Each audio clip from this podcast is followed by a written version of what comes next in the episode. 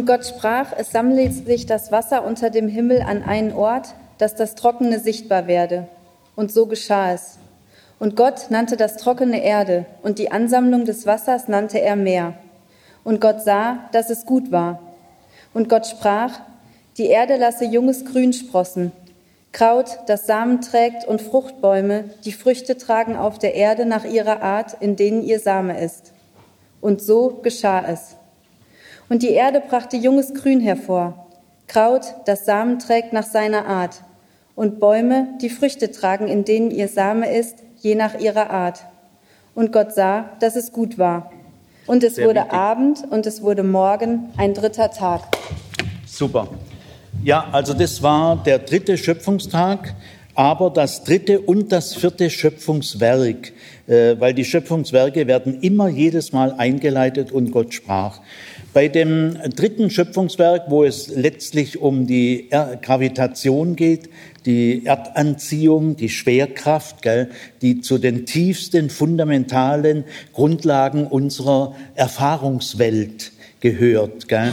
Also die drei grundlegenden Phänomene sind nach der Deutung, nach der Deutung dieser äh, Menschen, Männer, die das entwickelt haben, Zeit, Raum und Gravitation und alle Menschen heute können dem hundertprozentig zustimmen. Das sind bis heute die drei grundlegenden Phänomene.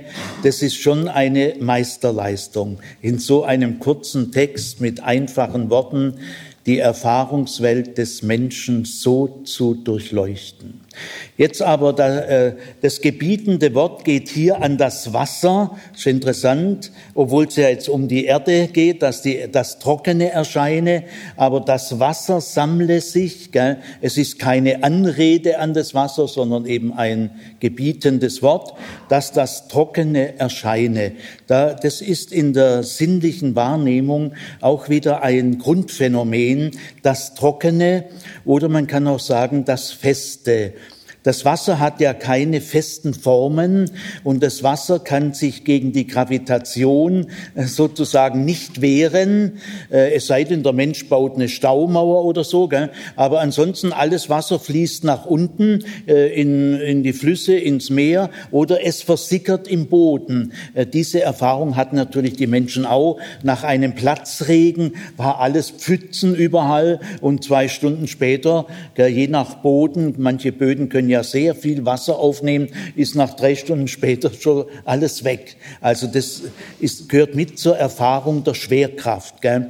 Aber jetzt das Trockene oder das Feste, äh, das ist eine äh, in der Erfahrungswelt der biblischen Botschaft äh, ein Essential, ein Big Point. Nämlich, stell dir mal vor, du müsstest Wochen, Monate lang im Wässrigen äh, dich aufhalten, im Schlamm warten. Was meinst du, wie du dann froh bist, mal festen Boden unter deinen Füßen zu haben. Oder wenn Schiffbrüchige äh, eigentlich dem Tode geweiht, Land, Land in Sicht, gell, dann wird das Land zur Rettung. Äh, in der biblischen Erfahrungsinterpretation äh, heißt es sehr oft, die Erde ist fest gegründet. Äh, das ist auch keine naturwissenschaftliche Aussage, sondern eine Erfahrungsaussage. Äh, kombinieren wir mal diese Erfahrungsaussage, die Erde ist fest gegründet, mit unserer heutigen naturwissenschaftlichen Erkenntnis. Das kann man gut, denn Genesis 1 hängt nicht an einem bestimmten Weltbild. Man kann Genesis 1 mit, mit verschiedenen Weltbildern irgendwie in Verbindung bringen. Äh, es geht ja dort nur um die sinnliche Wahrnehmung. Also, äh, wir wissen heute, die Erde ist eine Kugel und die rast mit einer ziemlichen Geschwindigkeit um die Sonne herum. Gell? Und äh, was bedeutet da fest gegründet? Denn die Erde ist immer noch fest gegründet. Das würde modern ausgedrückt heißen, der Neigungswinkel der Erde, die Erde ist ja leicht geneigt. Sie steht nicht ganz senkrecht. Die Pole sind ungefähr so. Also äh, modern ausgedrückt ist, der Neigungswinkel der Erde schwankt nicht. Da würdet ihr aber ein ganz anderes Lebensgefühl haben und eine ganz andere Philosophie, wenn der Neigungswinkel der Erde Schwankungen, vielleicht ruckartigen Schwankungen, also es würde das Leben dermaßen verändern. Gell? Die Erde setzt sich auch nicht ruckartig mit Zuckungen in Bewegung, sondern äh, dieser Bewegungsablauf, äh, man weiß ja naturwissenschaftlich, die Erde legt ja eine irrsinnige Strecke zurück. Ich weiß nicht, wie viel Millionen Kilometer Kilometer, bis sie einmal um die Sonne herum ist. Gell? Und naturwissenschaftlich können wir sagen, die Erdumlaufzeit um die Sonne, also einige Millionen Kilometer, schwanken weniger als eine, eine Zehntelsekunde. Die Erdumlaufzeit, ein Jahr, Erdbewegung um die Sonne herum schwankt weniger als eine Zehntelsekunde. Da ist wirklich etwas fest gegründet. Und auch mit Kindern, alle diese Erfahrungen kann man ja monatelang, jahrelang Kindern anbieten. Einfach sich mal auf den Boden legen und fühlen, die Erde ist fest gegründet. Ja, also äh, in der biblischen Botschaft wird das Trockene, das Festland, als ich habe einen festen Grund unter meinen Füßen, äh, wird gewürdigt. Dann also das vierte Schöpfungswerk, dass die Erde ergrüne im Grünen. Das ist eine sogenannte Figura etymologica. Äh, gemeint ist, äh, ist also ein literarischer Kunst, Kunstmittel, hochstehende stilistische äh, Möglichkeiten. Äh, wenn du ein Substantiv und ein Verb mit dem gleichen Wortstamm kombinierst, dann ist es eine Figura etymologica. Also zum Beispiel einen guten Kampf kämpfen, ein schönes Leben leben, eine gute Tat tun, oder Erlkönig, gar schöne Spiele spiele ich mit dir. Das ist eine Figura etymologica, das verstärkt auf eine geheimnisvolle, suggestive Weise die Wirkung. Und so eine Figura theologica gibt es mehrere in Genesis 1. Die Erde ergrüne im Grünen. Äh, bei den, äh, bei, äh, im siebten, nein, im äh, sechsten Schöpfungswerk Wasser, äh, das Wasser wimmle voll Gewimmel.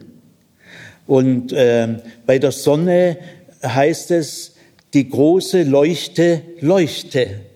Ja, oder auch bei den Vögeln. Äh, Vögel, äh, das hebräische Wort für Vögel ist ganz in der sinnlichen Wahrnehmung, nämlich Flügeltiere heißt es. Die Flügeltiere fliegen ist alles eine äh, Figura etymologica. Also Vögel in der sinnlichen Wahrnehmung äh, ist Flügeltiere, heißt es. Äh, Sonne und Mond in der sinnlichen Wahrnehmung sind Leuchten, denn sie leuchten. Also der Text ist hochpoetisch. Also die Erde ergrüne im Grünen, äh, das gehört mit zum dritten Schöpfungstag, weil die nackte Erde ohne Pflanzen ist nicht die Erde, die für den Menschen und die Tiere ein bewohnbares Haus ist. Hier wird jetzt der Tisch gedeckt für die Lebewesen, von denen dann am fünften und sechsten Schöpfungstag die Rede ist. Wir würden sagen, die Vegetation, aber in der sinnlichen Wahrnehmung heißt es, die Erde ergrüne im Grünen. Ich habe in anderen Vorträgen über den Garten Eden ausgedrückt, im Orient gibt es zwei Landschaften, nämlich Steppe und Wüste. Da gibt's nichts Grünes außer vielleicht mal nach dem Platzregen. Und dann das Kulturland. Und das Kulturland in der sinnlichen Wahrnehmung ist das Grüne.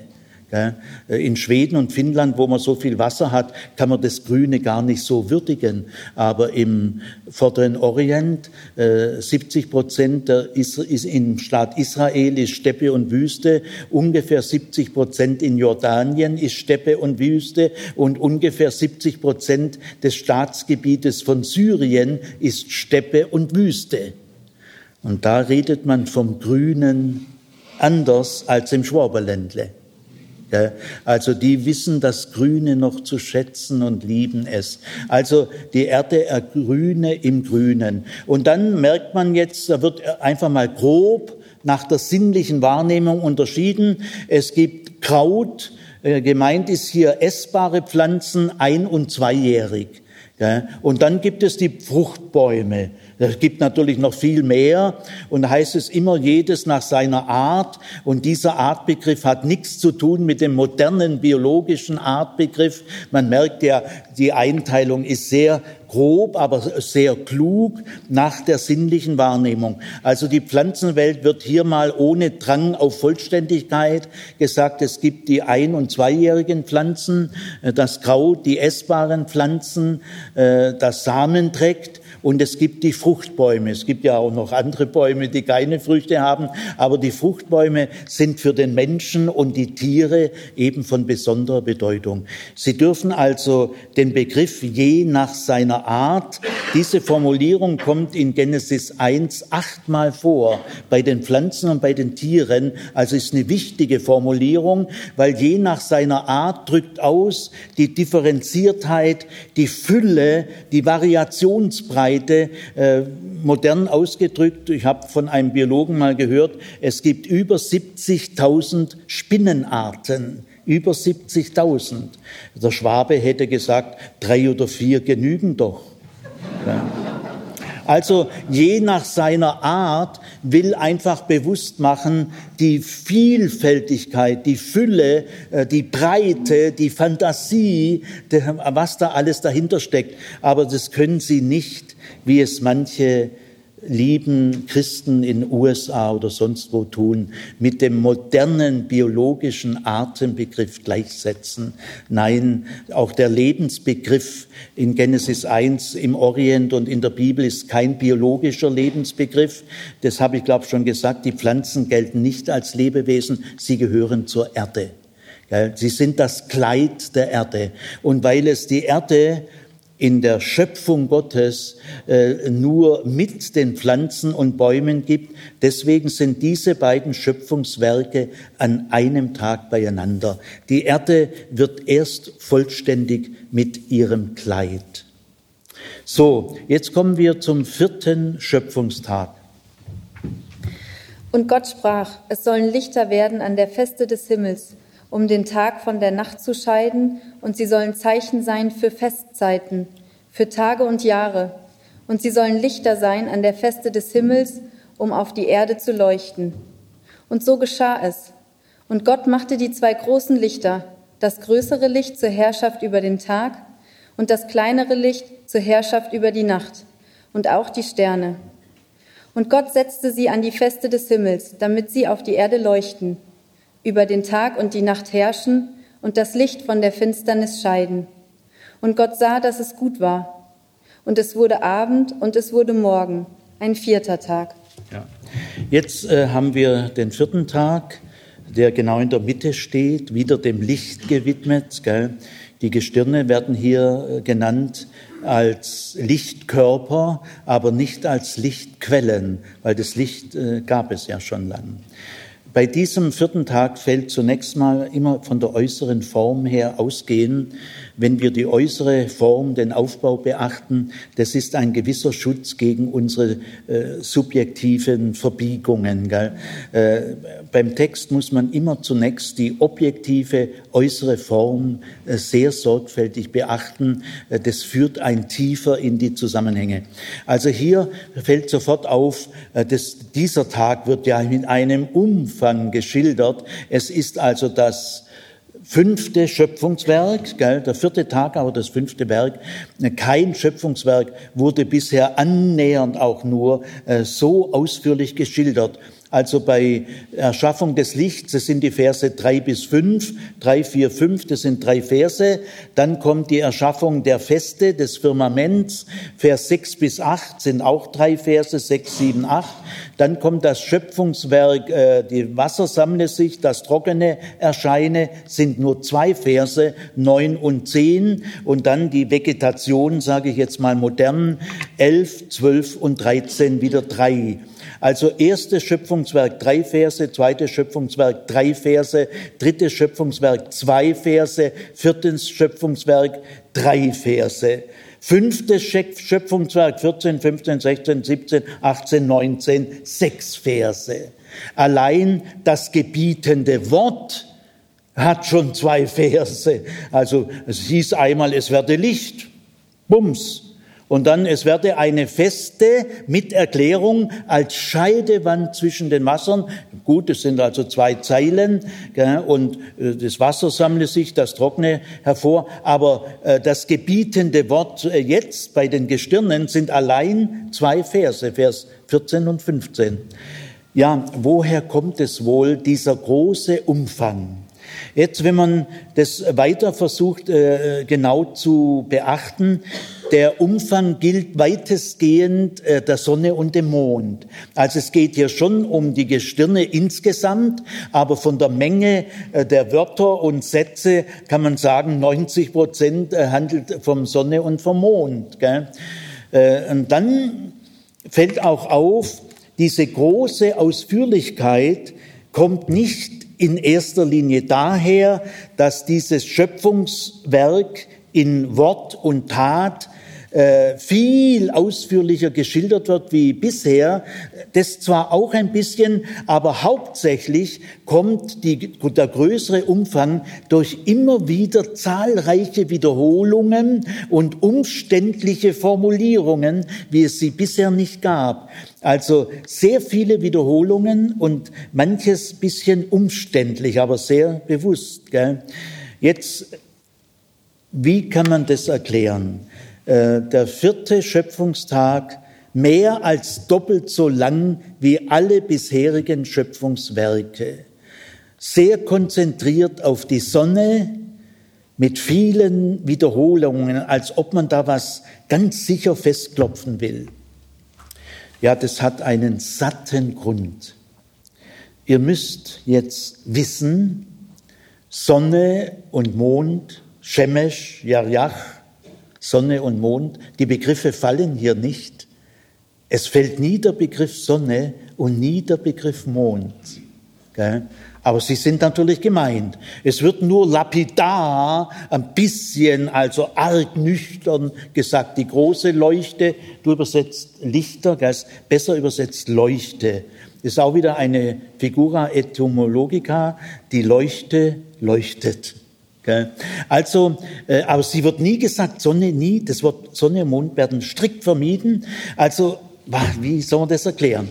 Ja, in der ganzen Welt damals, im gesamten antiken Orient, aber auch sonst weit drüber hinaus, ich konzentriere mich immer auf den alten Orient, weil das die kulturelle Heimat ist, der kulturelle Kontext. Gell? In allen altorientalischen Kulturen und Religionen wird seit Jahrtausenden überall Kinder, Erwachsene, Alte Selbstverständlich, seit Jahrtausenden, überall, selbstverständlich ist die Sonne ein Gott und Mond auch. Und zwar sind es die obersten Götter, je nach Mond- oder Sonnenkultur, aber wie immer, die beiden sind, das sind die beiden Obersten. Gell? Mondgott Shin in Babylon und Sonnengott Re in äh, Ägypten. Und also äh, alle Kinder seit Jahrtausenden sehen Sonne und Mond als beseelt an, als Lebewesen. Es sind Götter und zwar die Obersten. Und gegen diese kulturelle, äh, gewaltige Prägung, da kann man nicht so in drei, äh, in drei Sätzen das umbiegen. Da muss man jetzt wirklich mit mehrfachen Wiederholungen arbeiten, um die Sache sicherzustellen. Es ist der erste Text im alten Orient, der erste Text überhaupt, in dem Sonne und Mond nur als Leuchten bezeichnet werden. Sie haben bestimmte Aufgaben. bestimmte Funktionen. Äh, die große Leuchte und die kleine Leuchte werden rein funktional beschrieben. Sie haben vier Aufgaben zu scheiden zwischen Tag und Nacht. Äh, äh, das ist jetzt eine Scheidung, die nicht mehr so fundamental ist wie die Scheidungen, die Gott vorgenommen hat bei eins bis drei. Diese Scheidung nehmen ja jetzt die Gestirne vor, aber immerhin. Gell? Also sie haben die Aufgabe zu scheiden zwischen Tag und Nacht wobei grundsätzlich da ja schon unterschieden ist. Gell?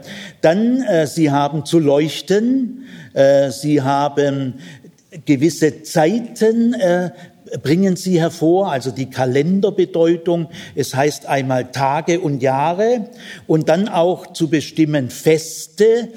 Das Wort für Fest heißt genau übersetzt hier der verabredete Termin und dann auch Zeichen.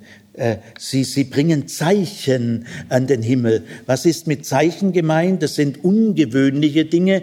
Gehen wir zunächst mal äh, Tage und Jahre. Das ist die normal fließende Zeit, die äh, Normalzeit, sagen wir mal, Tage und Jahre. Dann gibt es aber die besonderen Zeiten, die Feste.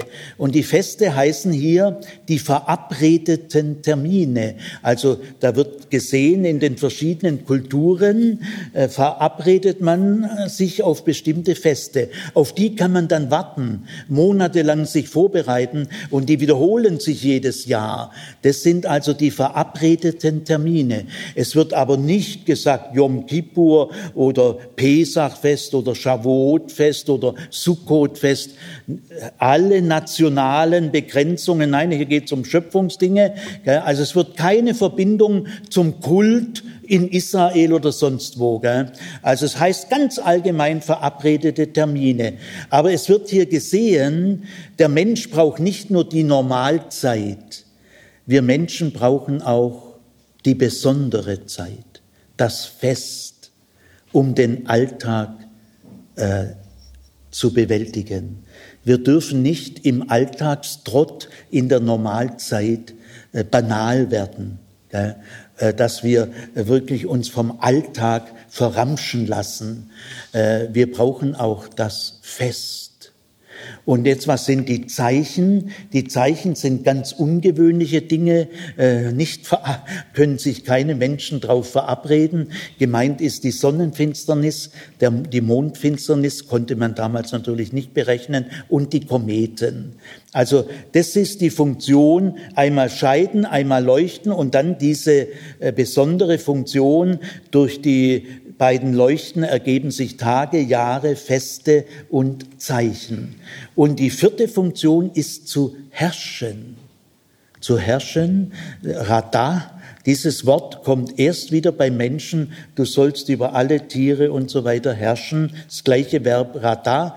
Also der vierte Schöpfungstag ist viel umfangreicher als die bisherigen Schöpfungswerke. Er ist ungefähr so umfangreich wie die Erschaffung des Menschen. Das sind die beiden umfangreichsten Schöpfungswerke, das fünfte und das achte.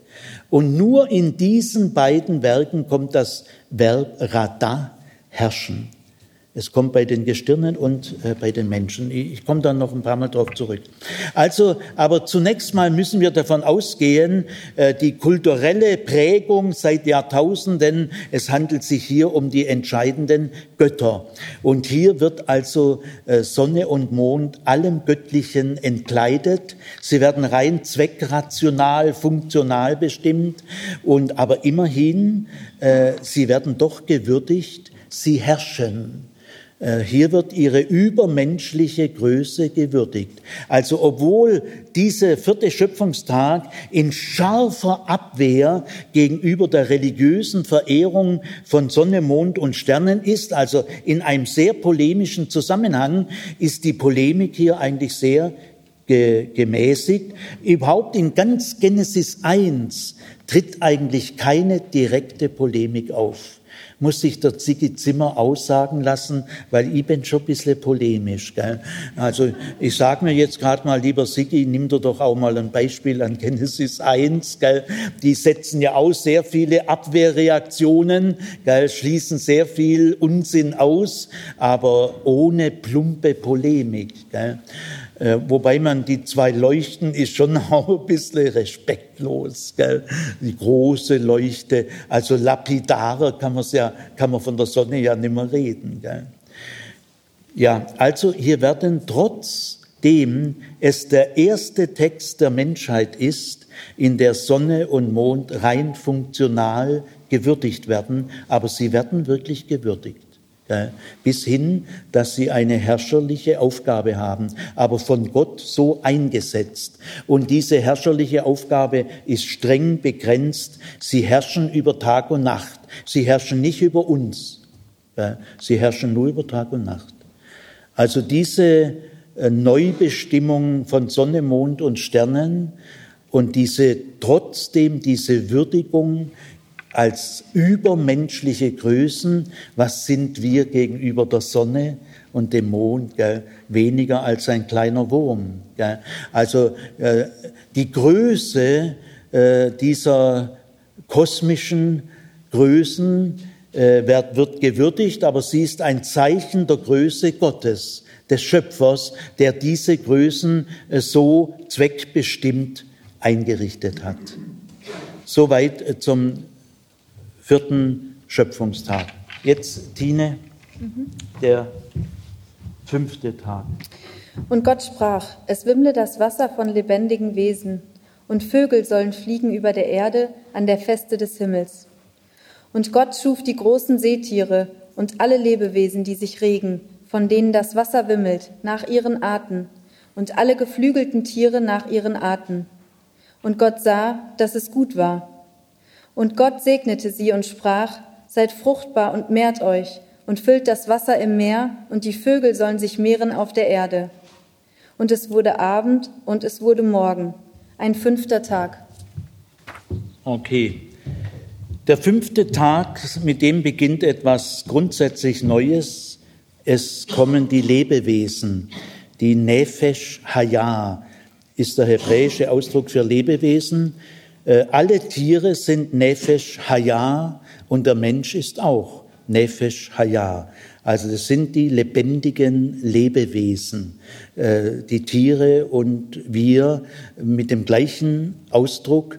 Tiere werden hier gewürdigt als unsere Mitgeschöpfe. Äh, Tiere haben in Gottes Schöpfung eine sehr hohe Bedeutung. Sie spielen an zwei Tagen eine wesentliche Rolle. Der fünfte Tag wird ganz den Tieren gewidmet und der sechste Tag auch noch zum Teil. Ja. Also jetzt kommen die Lebewesen. Mit den Lebewesen fällt jetzt zum ersten Mal das Wort segnen. Gesegnet werden in der Bibel nur Lebewesen, also Pflanzen oder Steine kann man nicht segnen. Das hängt mit dem zusammen, was man unter dem Segen versteht. Also mit den Lebewesen kommen jetzt auch äh, der Segen wird jetzt wichtig und mit den Lebewesen kommt jetzt auch zum ersten Mal wieder das Verb bara, das in der Überschrift verwendet wurde. Also es kommt zunächst einmal die Wassertiere, äh, das Wasser wimmle voll Gewimmel, wieder eine Figura etymologica. Was ist da an ganz praktischer Erfahrung im Hintergrund, wenn es heißt, das Wasser wimmle voll Gewimmel? Es ist das Netz des Fischers, wenn er es voller voller Fische ist. Am See Genezareth, ich war selber öfters dabei, auch mit, mit Fischern, wenn die also da mal so ein Netz, ja, das, es wimmelt voller Gewimmel, gell? Also diese Erfahrung ist, steckt da ein bisschen im Hintergrund. Und dann die Lufttiere, die Vögel, also die Flügelwesen. Äh, zunächst also kommen die ferneren Bereiche vom Menschen her gesehen. Die ferneren Bereiche sind Wasser und Luft und der dem Menschen nähere Bereich sind die Landtiere. Man merkt also hier, es ist alles vom Menschen her gesehen. Das widerspricht ja schon der naturwissenschaftlichen Sicht. Wir können ja nicht die Naturwissenschaft vermenschlichen. Die Naturwissenschaft ist hier viel neutraler, sachlicher. Sie ist nicht anthropozentrisch, aber Genesis 1 ist anthropozentrisch. Übrigens am allerstärksten bei den Gestirnen. Denn alle Aufgaben der Gestirne scheiden, leuchten, Zeichen und Kalender ermöglichen und über Tag und Nacht herrschen, ist immer im Blick auf die menschliche Lebenswelt. Was bedeuten Sonne und Mond für die menschliche Kultur und die menschlichen Erfahrungsräume? Von dieser Warte her werden die Gestirne äh, geschildert. Das ist eine ganz andere Ebene wie die der Naturwissenschaft. Und jetzt auch erstmal die Lebewesen in den ferneren Bereichen und dann auf dem Festland. Äh, nehmen wir mal nochmal, äh, Tine, komm nochmal her, fang mal nochmal bei Vers äh, 20, 20 bis 23 ist der fünfte Tag. Fang mal an, ganz langsam, ich, ich sag dann mal Stopp. Mhm. Und Gott sprach, es wimmle das Wasser von lebendigen Wesen, und Vögel sollen fliegen über der Erde an der Feste des Himmels. Gut. Und jetzt sagen wir statt Vögel Flügelwesen. Nochmal. Weil, von ja? vorne mit Nein, nein, und, und Flügel. Und Flügelwesen sollen fliegen über der Erde an der Feste des Himmels. Ja. Flügelwesen sollen fliegen, gell? ist wieder, die Leuchten sollen leuchten. Äh, das Gewimmel soll wimmeln und das Grüne soll ergrünen. Gell? Also ist eine herrliche Sprache. Also diese Flügelwesen, wo, wo halten die sich auf? Im Himmel? Nein, nein, lies genau vor. Ach so. Keine Eigenproduktion.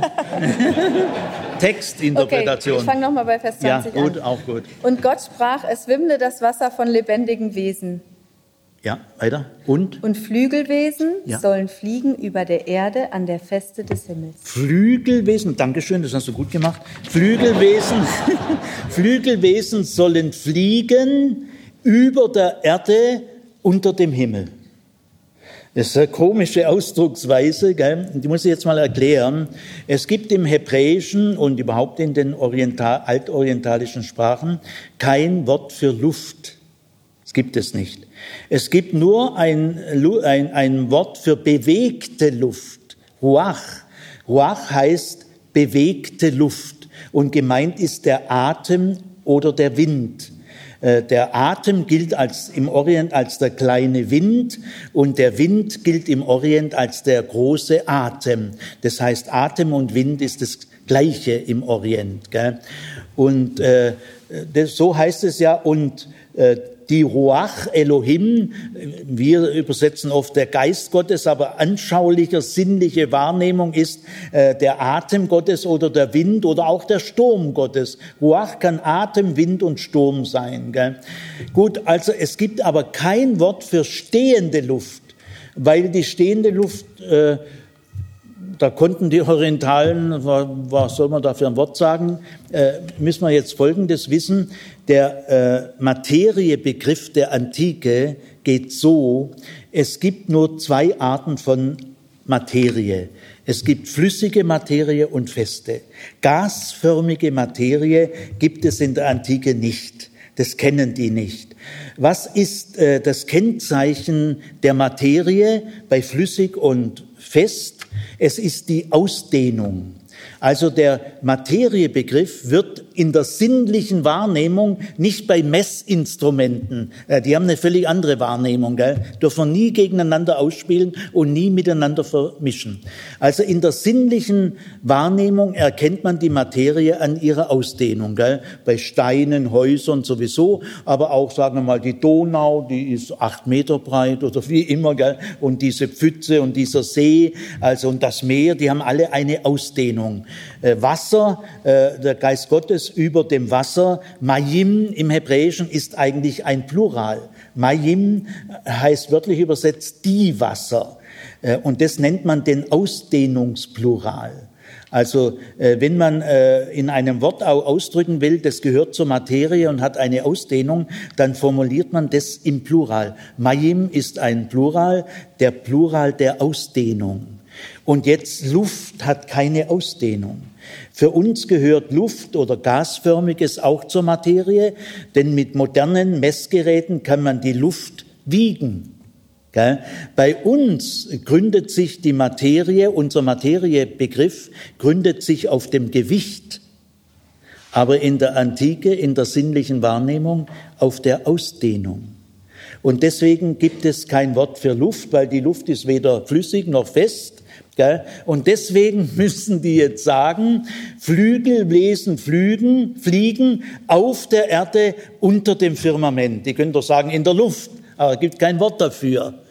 Und jetzt ist auch interessant, äh, die Flügelwesen, die spielen in der Religion der Völker, Vögel sind Gottesboten, spielen eine nicht unwichtige Rolle. Wie, wie wird in diesem meisterhaften Text die Vögel äh, mal kurz mal charakterisiert. Also es sind Flügelwesen, die natürlich fliegen, gell, über der Erde, das heißt, sie gehören zur Erde, unter dem Firmament.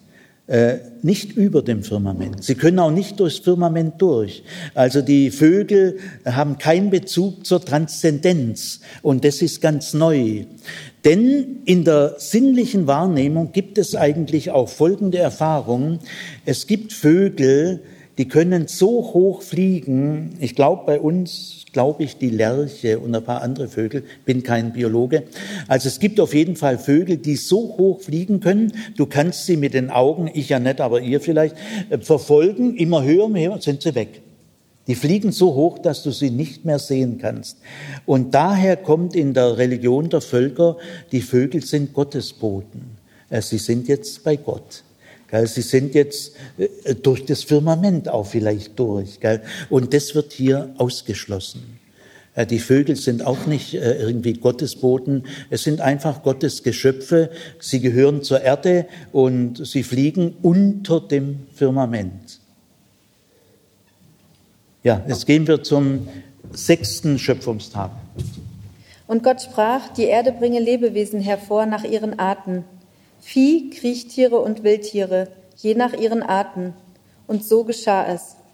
Und Gott machte die Wildtiere nach ihren Arten, das Vieh nach seinen Arten und alle Kriechtiere auf dem Erdboden nach ihren Arten. Und Gott sah, dass es gut war. Okay, also das ist jetzt, äh, wir sind am sechsten Tag beim siebten Schöpfungswerk. Äh, lies mal nochmal äh, beim vierten Schöpfungswerk am dritten Tag, das ist also Vers 11, lies mal da das gebietende Wort von Elohim. Vers 11, viertes Schöpfungswerk. Und Gott sprach, die Erde lasse junges Grün sprossen. Gut. Äh, bei diesem gebietenden Wort tritt etwas ungewöhnlich Neues für den Text, nämlich die Erde selber wird jetzt aktiv. Die Erde lasse ergrünen, aufsprießen das Grüne.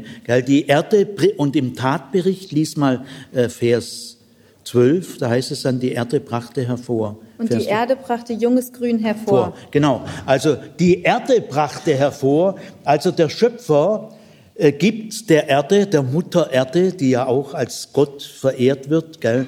Der äh, Himmel ist übrigens auch Gott, männlich, der Himmel und die Mutter Erde, die hat gebärende Kraft. Gell? Der Regen gilt als äh, Orgasmus. Wenn der, wenn der Himmel seinen Orgasmus kriegt, äh, dann das ist der Regen, gell? der hat einen ordentlichen Orgasmus und der befruchtet dann die Mutter Erde. Also so, so ist es in dieser Vorstellung. Also das wird durchaus gewürdigt. Also diese, äh, die Leute, die diesen Text entwickeln, haben keine Angst zu sagen, die Erde bringe hervor. Also die Mutter Erde wird hier ein Stück weit gewürdigt. Sie hat Anteil an der schöpferischen Kraft Gottes, die aber Gott ihr gibt mit klaren Funktionsbestimmungen, mit klaren Aufgaben. Also die Erde bringe hervor. Und jetzt lies nochmal Vers 24 nochmal. Und Gott sprach. Und Gott sprach, die Erde bringe Lebewesen hervor. Ja. Jetzt, das ist genau das gleiche Wort. Und Gott sprach, die Erde bringe Lebewesen hervor. Also jetzt wird es uns eigentlich ein bisschen mulmig. Also man merkt, wie viel irgendwie Gott bereit ist, der Erde abzutreten. Aber die Erde bringt doch keine Lebewesen hervor. Gell? Man merkt jetzt an dieser Stelle, das ist hier nur poetisch gemeint. Nicht, dass die Erde also Tiere äh, hervorbringen kann. Denn im Tatbericht, wenn es um die Tat geht, Vers 25, ist nicht mehr die Erde äh, das ausführende Organ. Lies mal Vers 25. Und Gott machte die Wildtiere nach Und ihren Gott Arten. machte. und Gott machte. Also, aber ich wollte sagen, das ist schon, der Text ist sehr elastisch, also, der Text ist sehr elastisch. Jetzt also, und Gott sprach, die Erde bringe hervor, was soll die Erde hervorbringen? Die Erde bringe Lebewesen hervor nach ihren Arten. Ja. Vieh, Kriechtiere und Wildtiere. Vieh, Kriechtiere und Wildtiere. Vieh meint die gezähmten Haustiere. Da merkt man auch, dass dieser Text äh, natürlich doch irgendwie äh, aus einer kulturellen Erfahrung kommt. Äh, Gott schafft ja keine gezähmten Tiere. Dass die Tiere gezähmt werden, ist ja eine kulturelle Leistung des Menschen. Aber immer wenn ihr in der Torah lest, bei Luther Vieh, das sind immer gemeint die Haustiere, die äh, gezähmt wurden. Gell? Die Sesshaftwerdung des Menschen war ja nur möglich durch Zähmung von Haustieren. Also Vieh, die gezähmten Haustiere, hier wird es so dargestellt, als ob Gott die Zähmung, als ob die schon gezähmt zur Welt gekommen sind. Gell? Weiter, Kriechtiere. Das Wort Kriechtiere heißt genau übersetzt Kleintiere, nicht Kriechtiere, weil dazu gehören zum Beispiel auch Mäuse. Äh, Mäuse gehören auch zu dem Wort oder Maulwurf oder Ratten. Gell? Also es sind nicht nur im strengen Sinn äh, äh, Kriechtiere, sondern Kleintiere. Und jetzt kommen als nächstes die Großtiere. Also ihr merkt, dieser Artenbegriff hat nichts mit unserer Biologie zu tun. Gell? Und was, wie heißen die, Groß, die Großtiere? Wildtiere. Wildtiere. Das ist auch schlecht übersetzt, gell? weil das Wort wild gehört zu den schlechten Seiten der europäischen Kultur. Wenn ein Europäer irgendwie den Eindruck hat, äh, dass ein Mensch oder ein Tier äh, gar nichts von seiner Zivilisation kennt, dann sagt er zu diesen Menschen, es ist ein Wilder. Die Indianer und die Neger, das sage jetzt nicht ich, sondern so früher, das sind die Wilden. Aber wir sind die Kultivierten.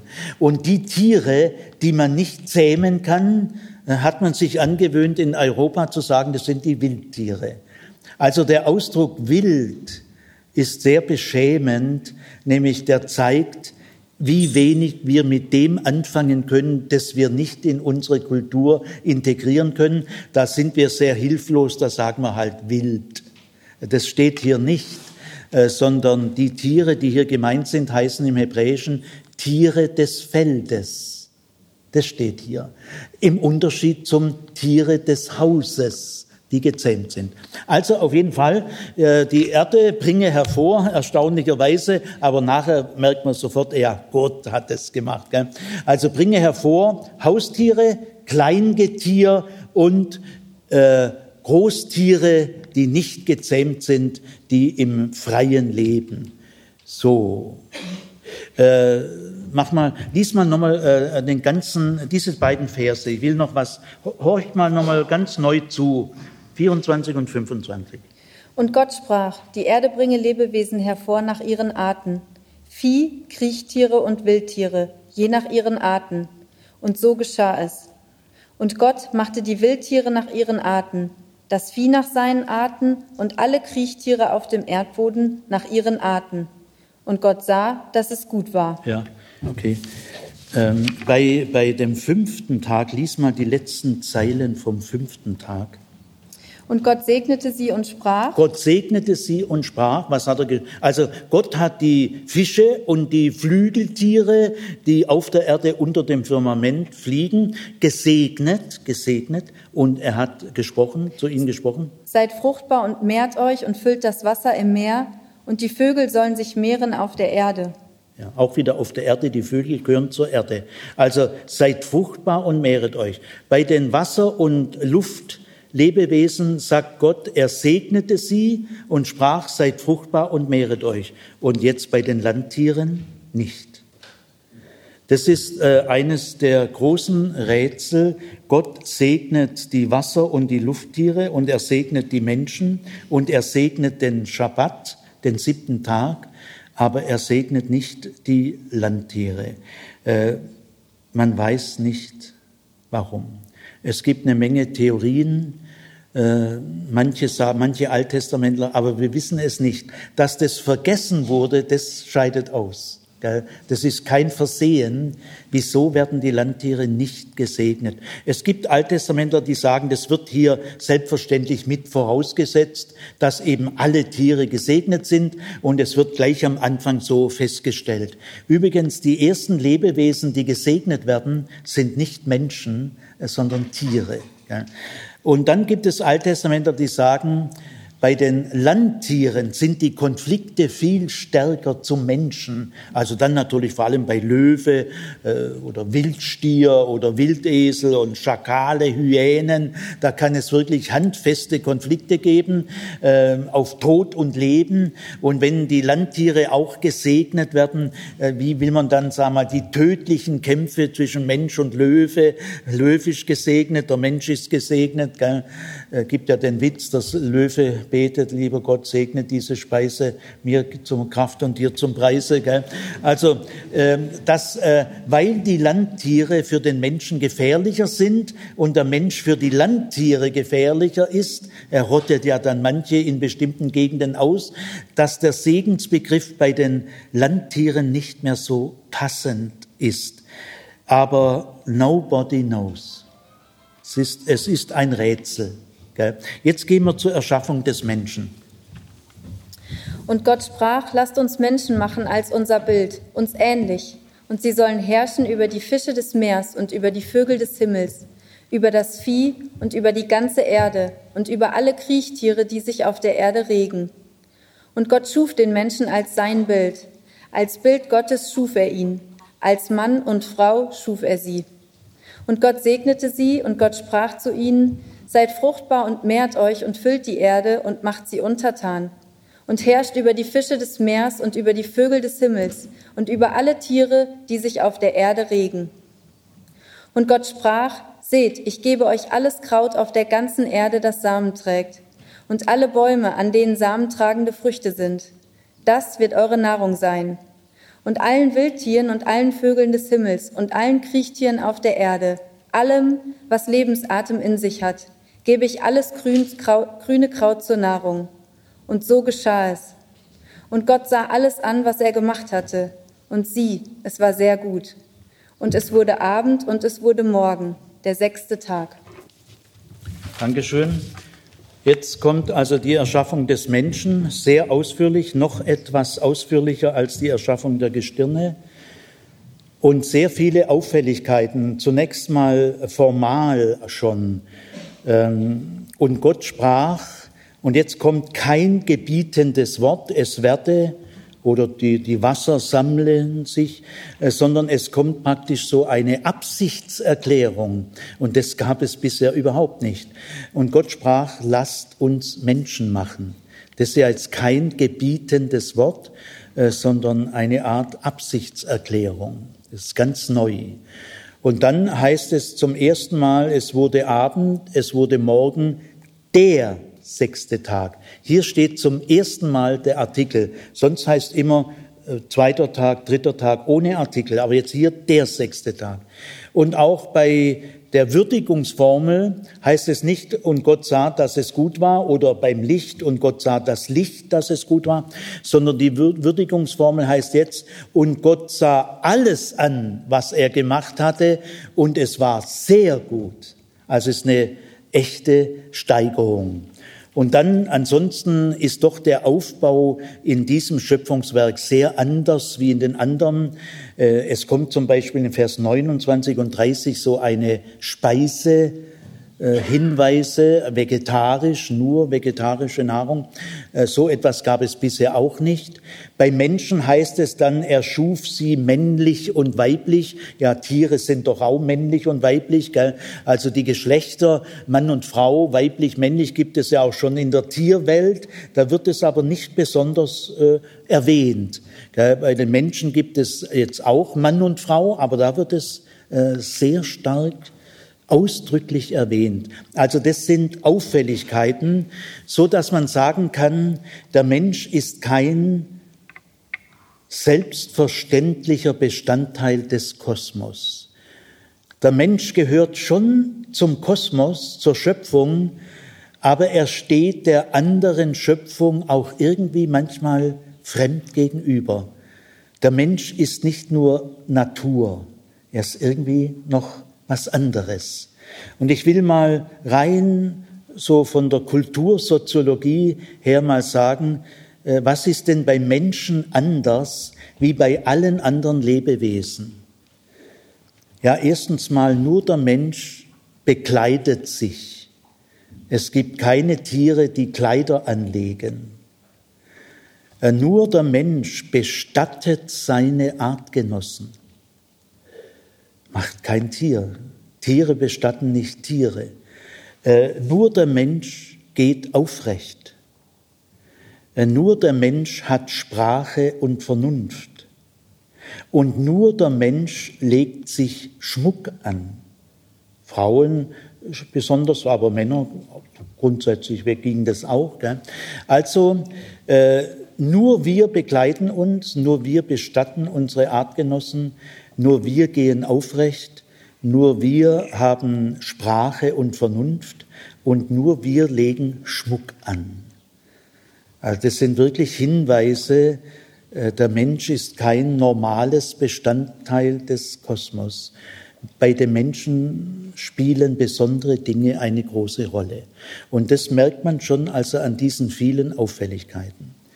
Jetzt gehen wir mal äh, zu dieser Absichtserklärung. Fang also nochmal vorne an und nur so ein, zwei. Ah, nein, nein, ich gehe jetzt mal raus okay. und komme aber nachher wieder direkt okay. zurück.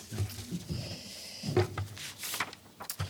Und Gott sprach, lasst uns Menschen machen als unser Bild, uns ähnlich. Und sie sollen herrschen über die Fische des Meers und über die Vögel des Himmels, über das Vieh und über die ganze Erde und über alle Kriechtiere, die sich auf der Erde regen. Gut, noch einmal, genau das. Und Gott sprach, lasst uns Menschen machen als unser Bild, uns ähnlich. Und sie sollen herrschen über die Fische des Meers und über die Vögel des Himmels über das Vieh und über die ganze Erde und über alle Kriechtiere, die sich auf der Erde regen. Gut. Also eine Absichtserklärung fast so was wie eine Art Selbstberatung. Es ist wie wenn Gott hier doch nochmal Luft holen muss. Gell? Soll ich's oder soll ich's nicht? Gell? Soll ich wirklich Menschen schaffen? Äh, dieser Plural, lasst uns Menschen machen, ist immer wieder aufgefallen. Äh, es ist natürlich ein jüdischer Text äh, von Juden für Juden geschrieben. Gell? Christen fangen hier an, halt in ihrer etwas naiven Art das hat was mit dreieinigem Gott zu tun. Also bitte nicht, bitte nicht. Gell? Das ist ein jüdischer Text äh, für Juden geschrieben. Nirgendwo gibt es einen Anhaltspunkt für diesen, für diese christliche Projektion. Wir müssen äh, wissenschaftlich auch einfach mal feststellen, es gibt auch im Neuen Testament keine Trinitätslehre. Gibt es nicht. Es gibt im Neuen Testament nur gewisse Ansatzpunkte, die in diese Richtung allerdings deutlich weisen. Es gibt zum Beispiel zwei triadische Formeln, aber nicht Trinitätslehre, sondern triadische Formeln im Neuen Testament und taufet sie auf den Namen Gottes, des Vaters, des Sohnes und des Heiligen Geistes. Ja, das ist ein auffälliger Satz am Ende des Matthäusevangeliums. Sehr auffällig. Und der letzte Vers im zweiten Korintherbrief heißt, und äh, die Gnade unseres Herrn Jesus Christus und die Liebe Gottes und die Gemeinschaft des Heiligen Geistes sei mit euch allen. Das ist auch eine triadische Formel. Äh, Jesus Christus, der Vater und der Heilige Geist. Aber diese zwei Sätze, ihr Lieben, das ist noch keine Trinitätslehre. So husch husch darf man es nicht machen. Es gibt im Neuen Testament noch ein paar andere äh, verblüffende Ansatzpunkte. Bei der Taufe Jesu äh, spricht der Vater, du bist mein lieber Sohn, und der Heilige Geist ist in Gestalt einer Taube anwesend, also auch triadisch. Und im Johannesevangelium heißt Jesus, der Sohn sagt äh, über 30 Mal, spricht er von meinem Vater, der mich gesandt hat. Mein Vater, der mich gesandt hat. Und dann sagt Jesus in den Abschiedsreden, und ich sende den Parakleten. zu euch. Luther sagt, der Tröster, der Beistand. Er wird's von meinen nehmen und euch geben. Er wird euch in alle Wahrheit leiten und so weiter. Sehr personal. Er wird euch in alle Wahrheit leiten. Und Parakletos heißt eigentlich der Rechtsanwalt, der Rechtsbeistand, also sehr personal. Also das sind so triadische Elemente, aber das ist noch lange keine Trinitätslehre. Die Trinitätslehre entsteht erst im ganz minimeterhaft im zweiten Jahrhundert Jahrhundert aber noch kaum und sie beginnt dann ernsthaft im dritten vierten Jahrhundert ist sie dann und im fünften ist sie abgeschlossen. Also die Trinitätslehre wird erst in der alten Kirche entwickelt mit Hilfe griechischer Termino, Fachbegriffen Homoiousius und so weiter. Diese Worte gibt es im Hebräischen gar nicht.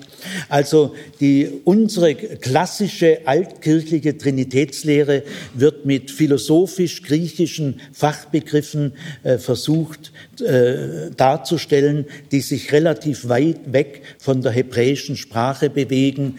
Und mit dieser äh, Trinitätslehre haben ja viele, viele Christen irgendwie ihre Mühe äh, äh, und so weiter. Also wenn man nicht mal im Neuen Testament ernsthaft behaupten kann, dass übrigens äh, ich, äh, ich glaube an den dreieinigen Gott, nur dass wieder nicht irgendwelche misstrauischen Leute, gell, das, das Zimmer äh, gibt die Trinitätslehre auf, das sagen Leute, obwohl ich einen langen Vortrag im Worthaus öffentlich seit Jahren habe über die also was es alles gibt. Gell.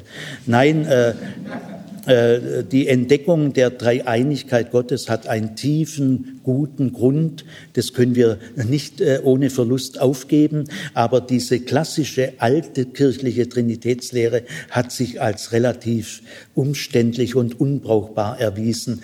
Äh, es ist eine lohnende Aufgabe, die Trinität Gottes neu, vorsichtiger, näher am Hebräischen und so zu formulieren, dass Juden und Muslime sagen können, Respekt, Respekt. Äh, so eine Trinitätslehre müssen wir in den nächsten Jahrzehnten entwickeln. Also, wenn man schon nicht so naiv sagen kann, dass im Neuen Testament eine Trinitätslehre gibt, ja, dann bitte lassen Sie doch Genesis 1 in Frieden. Ja, mit diesem christlichen äh, äh, Enteignungsverfahren, mit dieser Enteignung äh, des Judentums. Gell? Nein, also äh, diese Lösung scheidet aus. Ja, jetzt konnte man auch sagen, es gibt ja einen himmlischen Hofrat bei Hiob und ein paar andere Stellen.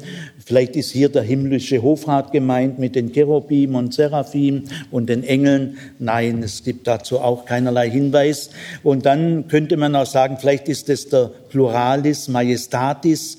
Es gibt ja so berühmte Menschen. Ich glaube auch der, unser Rennfahrer Schumacher hat gern im Wir-Stil gesprochen. Gell? Also hochgestellte Persönlichkeiten reden manchmal so im Wir-Stil. Man nennt es Pluralis Majestatis. Nein, das kann hier auch nicht vorliegen, weil sorgfältige Forschung ergeben hat, es gibt im alten Orient in dieser Zeit nirgendwo ein Pluralis Majestatis. Das gibt es nicht. Äh, es fängt an mit dem Pluralis Majestatis ab der persischen Zeit und später, aber nicht in, in dieser Zeit, die noch deutlich vorher liegt. Gibt keinen einzigen Beleg, dass es ein Pluralis Majestatis überhaupt gibt. Nein, aber es gibt 20, 30 Fälle, wo es einen Pluralis Deliberationis gibt im alten Orient. Das ist ein Plural der Selbstberatung. Es gibt also im Orient keine ausgebauten Selbstgespräche, das gibt es auch nicht, so innere Monologe längerer Art, das gibt es nicht, aber es gibt so Entschluss Erwägungen, Absichtserklärungen, kurze Selbstberatung. Das ist noch kein Selbstgespräch und die stehen im Plural. Also es gibt eine ganze Reihe von Texten, wenn eine wichtige Person oder ein Gott oder ein König oder ein Feldherr vor einer ganz wichtigen Entscheidung steht, dann übt er eine kurze Selbstberatung. Im Grunde genommen wird damit nur ausgedrückt, oh, Backe, Backe, die Entscheidung könnte aber schicksalhaft werden. Also man betont damit nur äh, die Bedeutung dieser Entscheidung. Gut, so ist es hier zu verstehen. Äh, das erläutert auch, das erklärt auch alles sehr einfach, sehr plausibel. Wir brauchen also diese künstlichen anderen Spekulationen brauchen wir gar nicht.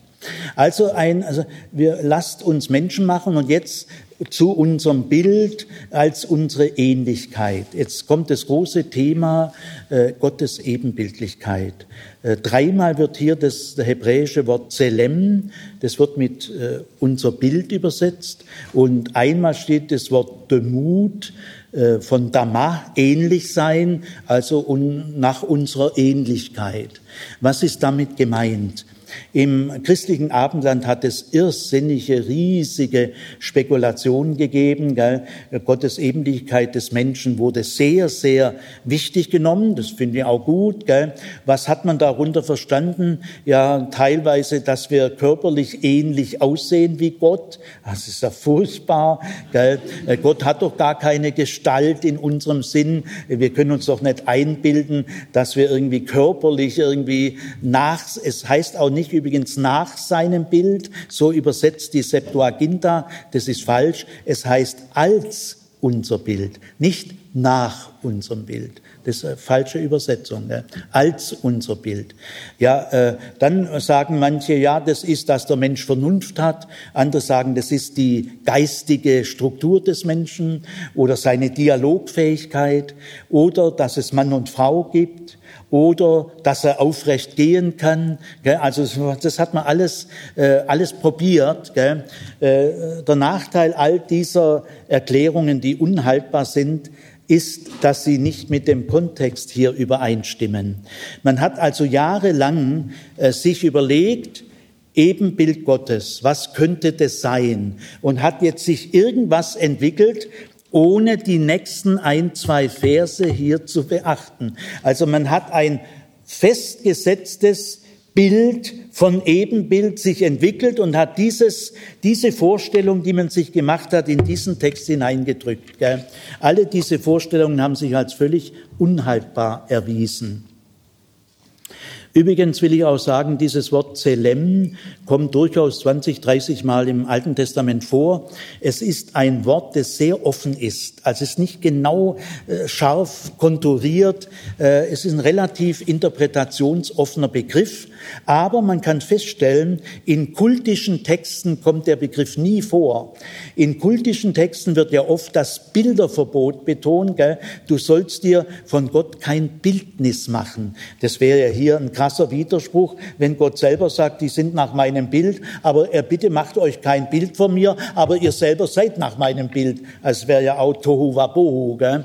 Also dieses Wort Zelem kommt niemals in diesen kultischen Texten vor und äh, kommt auch nicht beim Bilderverbot, steht ein ganz anderes Wort. Du sollst dir kein Bildnis machen, da steht nicht Zelem, gell? steht irgendwas anderes. Also das ist hier nicht gemeint.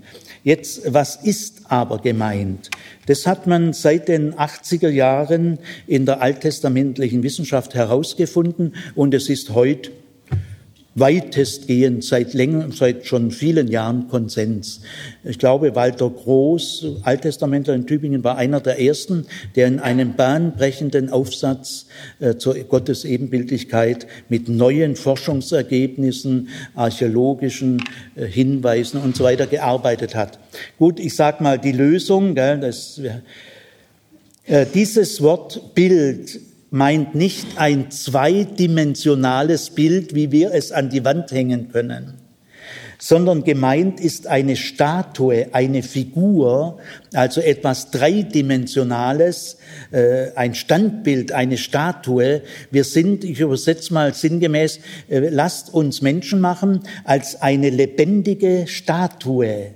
Und was ist da gemeint? Also Statuen, Stelen spielen in der orientalischen Religion und Politik eine enorme Rolle. Gell? Und Groß und andere haben als erste deutlich mit, mit genauen Textbelegen belegen können. Zum Beispiel der ägyptische Pharao, der hier sehr wichtig ist, weil ab einer gewissen Zeit im ägyptischen Reich wurden die Pharaonen als Bild Gottes dargestellt. Und äh, die, nur die Pharaonen, es gibt auch im, im akkadischen, assyrisch-babylonischen auch einige Belege, gibt es auch, auch nur für Könige, aber in Ägypten war das sehr stark ausgeprägt. Der Pharao war Gottes Bild.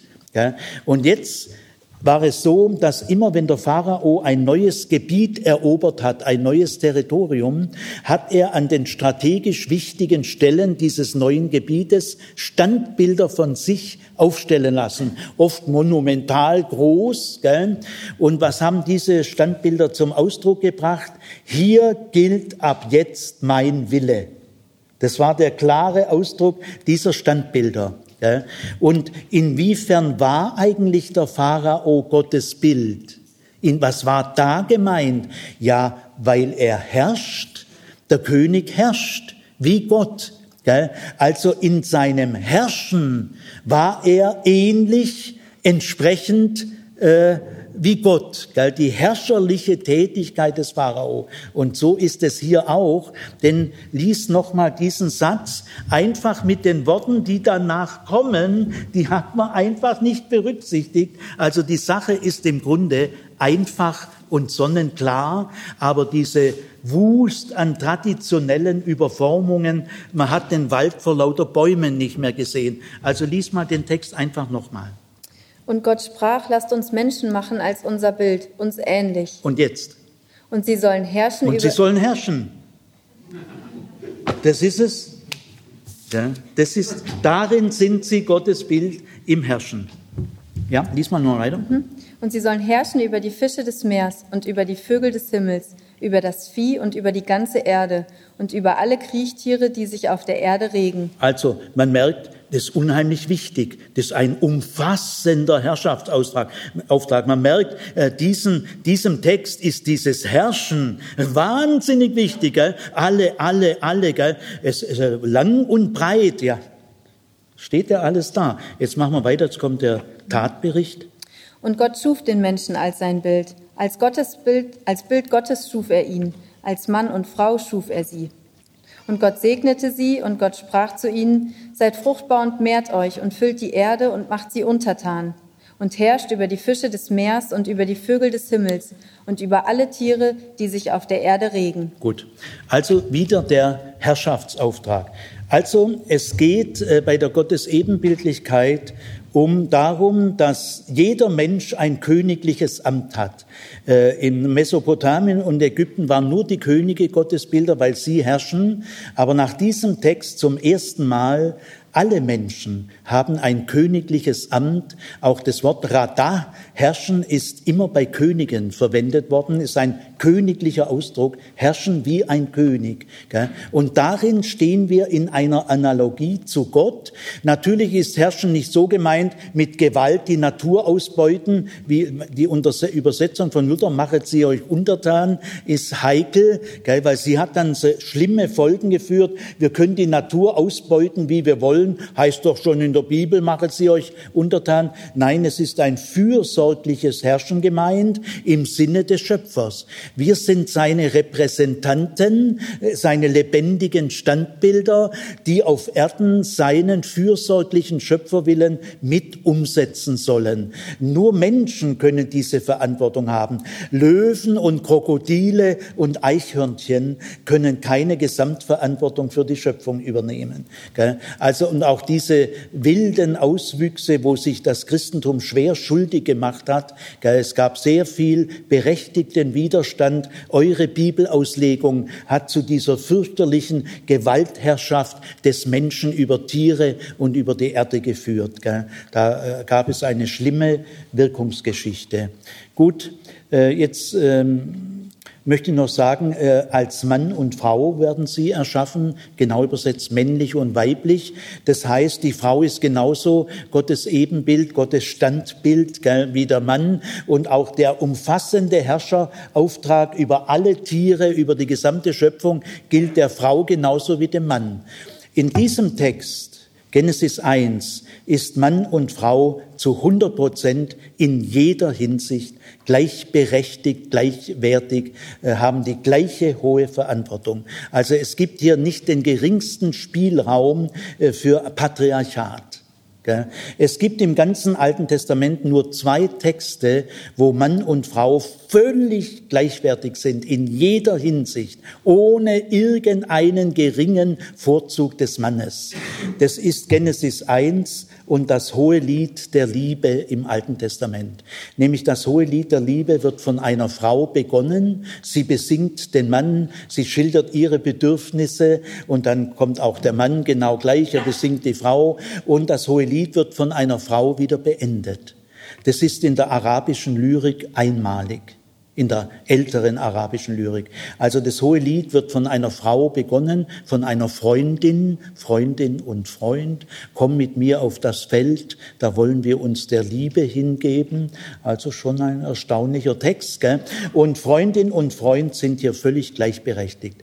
Leider hat die Kirche und die bibeltreue Christenheit äh, diese Texte äh, mehr oder weniger in der Beziehung nicht ausgewertet, hat ganz andere Akzente gesetzt. Aber hier wäre die Chance gewesen, der Zeit voraus zu sein, hat die Kirche leider verpennt.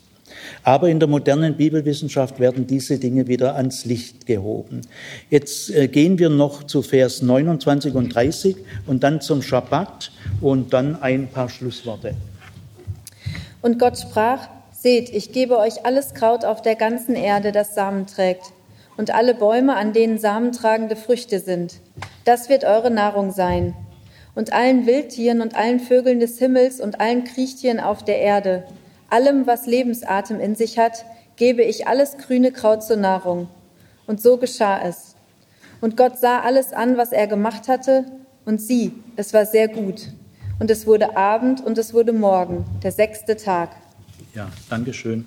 Also jetzt kommt noch so eine Art Speiseverordnung. Das auch einmalig, gab es bisher bei den Tieren nicht. Jetzt werden aber die Tiere bei der Gelegenheit auch berücksichtigt, und zwar rein pflanzliche Nahrung, äh, also vegetarische Nahrung. Äh, das eröffnet einen großen Problemhorizont. Äh, viele religiös empfindende vegetarische vegetarisch essende Menschen betonen diese beiden Verse sehr. Das ist auch ihr gutes Recht. Gell? Also hier wird ausdrücklich erklärt, der Mensch soll sich vegetarisch ernähren. Obwohl natürlich die Menschen, die Männer, die diesen Text äh, über einen langen Entstehungszeitraum entwickelt haben, schon wussten, dass das unserer Wirklichkeit, wie wir sie erleben, äh, nicht entspricht. Also hier wird deutlich festgestellt, äh, der göttliche Sinn der Schöpfung entspricht an diesem Punkt nicht der Realität, wie sie in allen Völkern gelebt wird. Äh, es gab in, in verschiedenen Texten des Orients und des Hellenismus die Vorstellung vom goldenen Zeitalter. Es gibt also mehrere Autoren, die berichten, es hätte früher ein goldenes Zeitalter gegeben, wo die Menschen sich vegetarisch ernährt haben und auch es keine Raubtiere gab unter den Tieren. Also diesen Mythos des goldenen Zeitalters, der ist relativ breit belegt in, in der griechisch äh, hellenistischen und orientalischen Welt.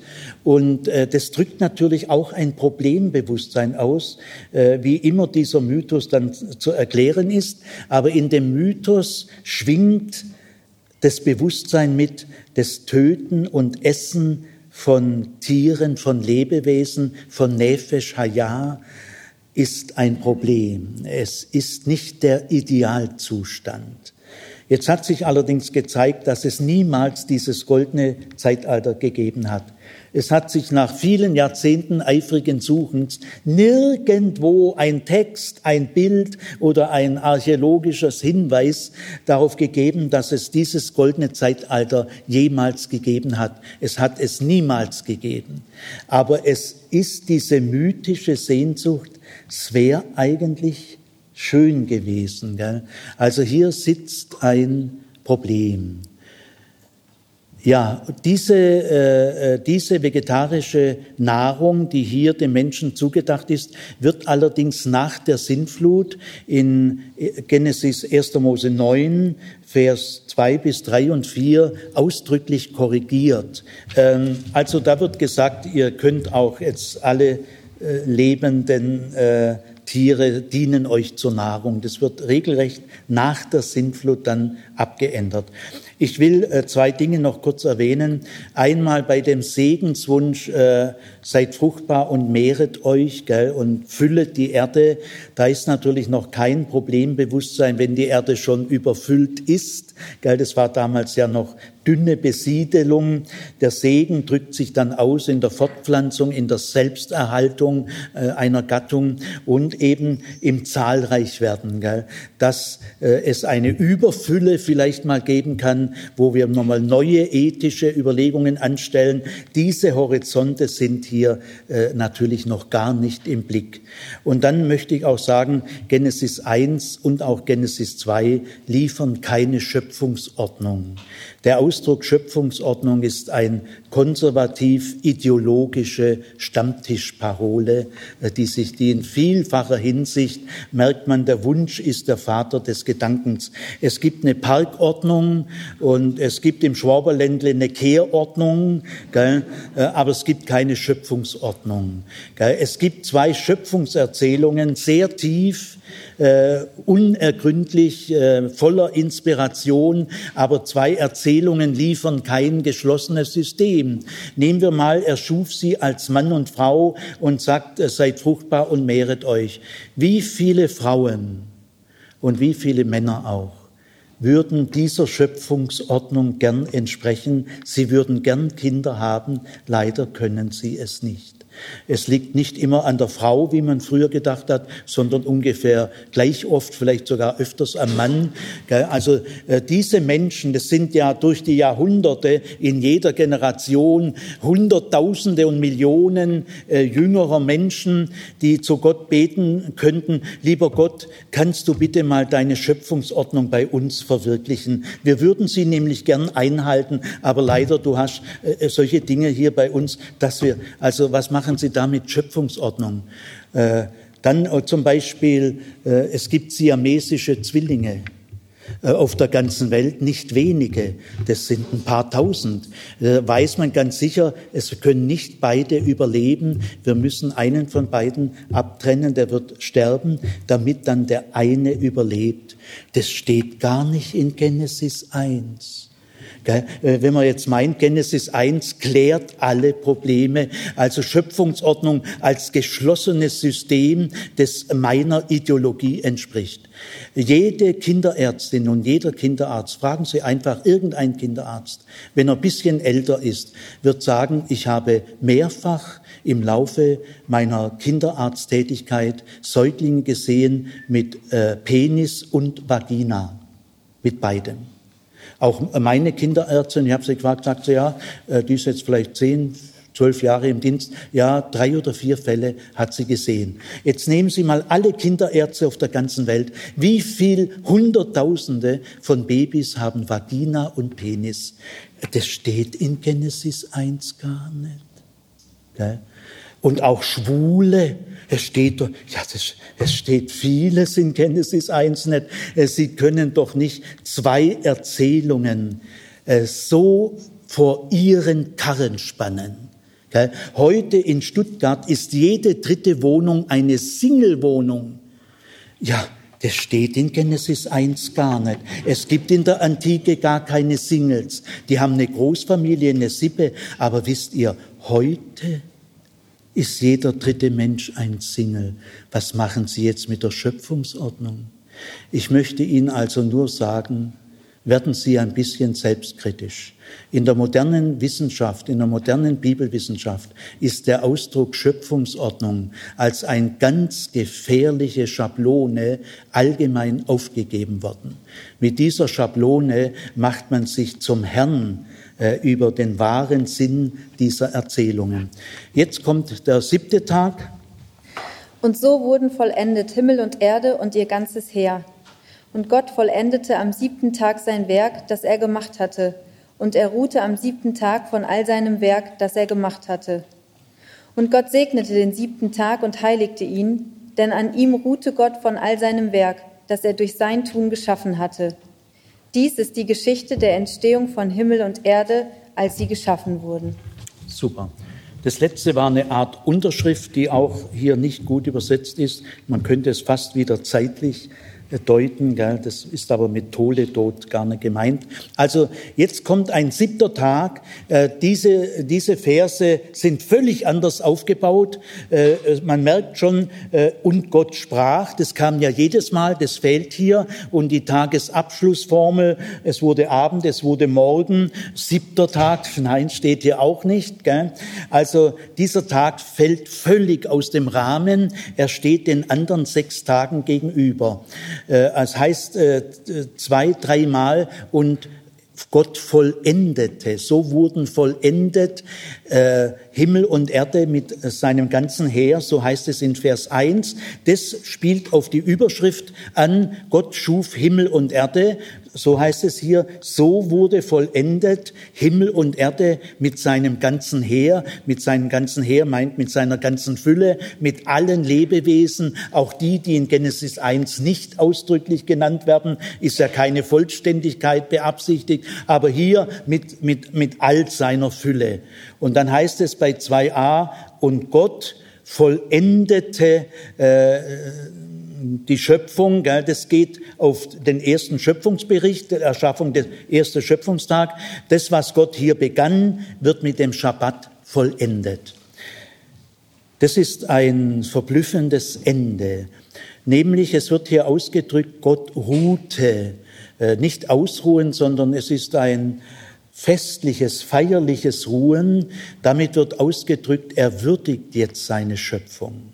Er, er macht sich nicht gleich zum nächsten Thema. Kaum hat er das gemacht, naja gut, und dann wendet er sich schon dem nächsten zu. Gell? Also mit dieser Ruhe wird ausgedrückt, die Schöpfung hat eine große Bedeutung für Gott. Jetzt ruht er erst einmal. Von all seinem Werk, auch dieser Ausdruck von seinem Werk ist sehr verblüffend, weil die Götter sind eigentlich Menschen der äh, Lebewesen der Muse. Sie arbeiten nicht. Äh, kein Gott in der Antike arbeitet selber. Und auch die Oberschicht sind Menschen der Muse. Also die Oberschichtsmenschen und die obersten Götter arbeiten nicht. Sie tun kein Werk. Aber Gott arbeitet.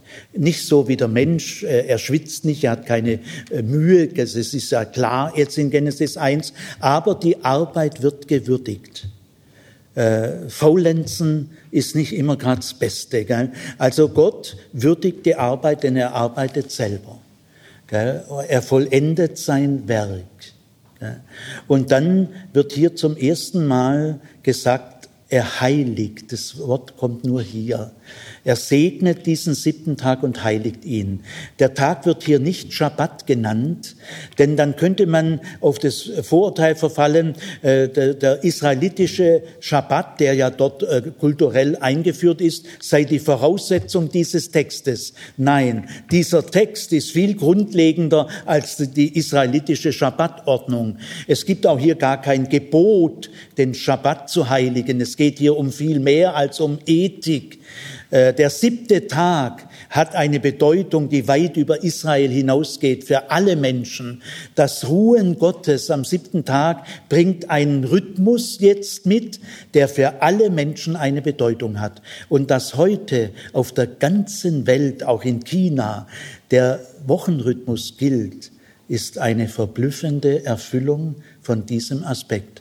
Denn die Woche wird zum ersten Mal eingeführt im Judentum und heute ist sie auf der ganzen Welt praktiziert. Also es geht über Israel weit hinaus. Gott heiligt diesen Tag. Das meint, das Heilige ist nicht das Übliche, das Normale, das Gewohnte, das Alltägliche. Nein, das, was Gott heiligt, ist das Besondere, das Wertvolle. Das darf man nicht mit dem Alltagstrott vermischen. Also hier wird etwas eröffnet, was weit über die israelitische Religion hinausgeht. Ich möchte zum Schluss in einigen wenigen Sätzen mal zusammenfassen, was ich die wichtigsten Konsequenzen der biblischen Schöpfungs, des biblischen Schöpfungsverständnisses für uns Menschen, was ich damit heute im Alltag für Hauptgesichtspunkte halte. Also kleines Schlusswort. die wichtigsten Konsequenzen des biblischen Schöpfungsverständnisses für uns Menschen. Ich will das mal so in fünf bis acht Minuten zum Schluss zum Ausdruck bringen. Der erste Gesichtspunkt heißt, wir sind erschaffen. Wir sind nicht irgendwie geworden. Wir sind nicht aus der Natur entstanden oder aus der Fruchtbarkeit der Erde. Nach biblischer Auffassung ist das der wichtigste Gesichtspunkt für uns Menschen, der grundlegende. Es ist die grundlegende Realität, äh, du bist erschaffen. Äh, wenn wir diesen Gesichtspunkt nicht angemessen würdigen, können wir uns selbst nur missverstehen. Aber dieser grundlegende Aspekt, wir sind Geschöpfe, wir sind erschaffen, ist keine Selbstverständlichkeit, denn man sieht es uns nicht direkt an. Äh, dass wir erschaffen sind, ist ein Wunder. Und äh, aber wir haben heute ein ungeheures Wissen über den Menschen das Hundertfache von früheren Jahrhunderten. Es gibt eine medizinische Anthropologie, eine biologische, eine psychologische, eine pädagogische. Aber auch wenn wir die Einzelerkenntnisse all dieser Anthropologien addieren, wissen wir immer noch nicht, wer, wer der Mensch ist. Denn wir sind von Gott erschaffen. Das heißt, man kann den Menschen nicht verstehen unter Absehung des Schöpfers. Und weil wir von Gott erschaffen sind, sind wir ein unergründliches Geheimnis. Wir sind ein Geheimnis, weil wir aus einem Geheimnis stammen. Und dieses Geheimnis hat uns erschaffen. Zweitens, wir sind gewollt. Wenn wir geschaffen sind, heißt es nach biblischer Auffassung, wir sind gewollt. Gott hat sich uns, als er uns erschuf, mit uns beschäftigt. Mit jedem Menschen, den er gewollt hat, hat er sich einmal mindestens zuwenden müssen und gesagt, der Sigi Zimmer, den setzen wir jetzt mal ins Leben. Gell? Also schaut mich an, ich bin das Produkt einer Beschäftigung Gottes mit mir. Ich bin das Produkt einer Zuwendung. Ich bin gewollt. Es gibt kein gesünderes Gefühl, als wenn ein Mensch mit Gewissheit fröhlich sagen kann, ich bin gewollt. Auch unabhängig davon, ob mich meine Eltern gewollt haben. Meine Eltern können ja höchstens ein Kind gewollt haben. Aber sie müssen sich ja dann selber überraschen lassen, welchem Kind sie da das Leben schenken. Also die Eltern haben nie mich gewollt, sie haben nur ein Kind gewollt. Aber der Schöpfer hat mich gewollt. Drittens, wir leben nicht aus uns selbst. Wir wurden nicht gefragt, ob wir mit unserer Geburt einverstanden sind. Wir haben uns nicht zum Leben entschlossen. Nichts Lebendiges kann sich das Leben selber geben. Wir stammen nicht aus unserem freien Willen. Wir sind nicht unsere eigene Tat wir sind seine Tat. Und deswegen, wir leben nicht aus uns selbst. Dann das viertens, das Leben ist etwas Gutes. Nach biblischem Schöpfungsverständnis können alle Menschen sagen, das Leben ist etwas Gutes. Warum? Weil es von einem Guten stammt. Unsere Wurzel ist gut. Und der Schöpfer hatte gute Absichten, er ist nicht hinterhältig und er hat ein gutes Ziel. Die entscheidende Frage lautet nicht, gibt es Gott oder gibt es ihn nicht? Das ist nicht die entscheidende Frage. Die entscheidende Frage ist, ist Gott gut oder ist er bösartig? Äh, ist er schikanös? Äh, ist er hinterhältig? Äh, wenn es Gott gäbe als bösartigen, hinterhältigen Burschen, dann wäre unser Leben eine Katastrophe. Aber wir wissen, Gott ist gut. Und deswegen ist das Leben etwas Gutes. Das Leben ist ein Geschenk, keine Strafe. Du musst nicht leben, du darfst leben. Und selbst wenn das Leben ganz schwer wird, und die dunklen Gedanken dich bestürmen, dass das Leben eine Strafe sei, dann kannst du in das Dunkel hineinsprechen, nein, das Leben ist etwas Gutes, denn es kommt von einem Guten. Fünftens, wir haben eine unverlierbare Würde. Unsere Würde liegt nicht in uns, sondern sie liegt darin, dass wir von ihm geschaffen wurden. Das ist unsere Würde. Es ist eine fremde Würde, äh, die wir nicht machen können. Wir können sie aber auch nicht verlieren. Und diese Würde hat jeder Mensch auf der Welt genau gleicherweise, unabhängig von Geschlecht, Kultur, Religion, Bildungsstand, politischem Status. Äh, jeder Mensch hat genau die gleiche fremde Würde. Das ermöglicht einen tiefen Frieden zwischen den Kulturen und ermöglicht Gleichberechtigung und Solidarität. Sechstens, ich bin wichtig einfach, weil ich da bin. Ich muss mir meine Wichtigkeit nicht erwerben durch Kompetenzen, durch Fähigkeiten. Ich muss mich nicht himmelreif schuften. Gott taxiert mich nicht wie eine Ware auf dem Markt, wie kompetent und nützlich ich bin. Bei Gott bin ich wichtig, einfach weil ich da bin. Das schützt mich gegen viele harte Verletzungen, die ich von anderen Menschen bekomme, und es schützt mich auch gegen meinen eigenen Perfektionismus. Denn ich bin wichtig, einfach weil ich da bin. Und siebtens, alles hat seinen Sinn und sein Ziel. Der Schöpfer hatte mit der Schöpfung gute Absichten. Er hat ein Ziel. Wir sind alle unterwegs. Und alles hat seinen Sinn. Es gibt die tragenden Zusammenhänge, die wir nicht herstellen können und auch nicht herstellen müssen. Die entscheidenden Stabilitäten und Zusammenhänge hat er garantiert und du darfst dich tragen lassen. Und der Schöpfer verfolgt ein Ziel und dieses Ziel wird er erreichen und deswegen können wir zuversichtlich hoffen.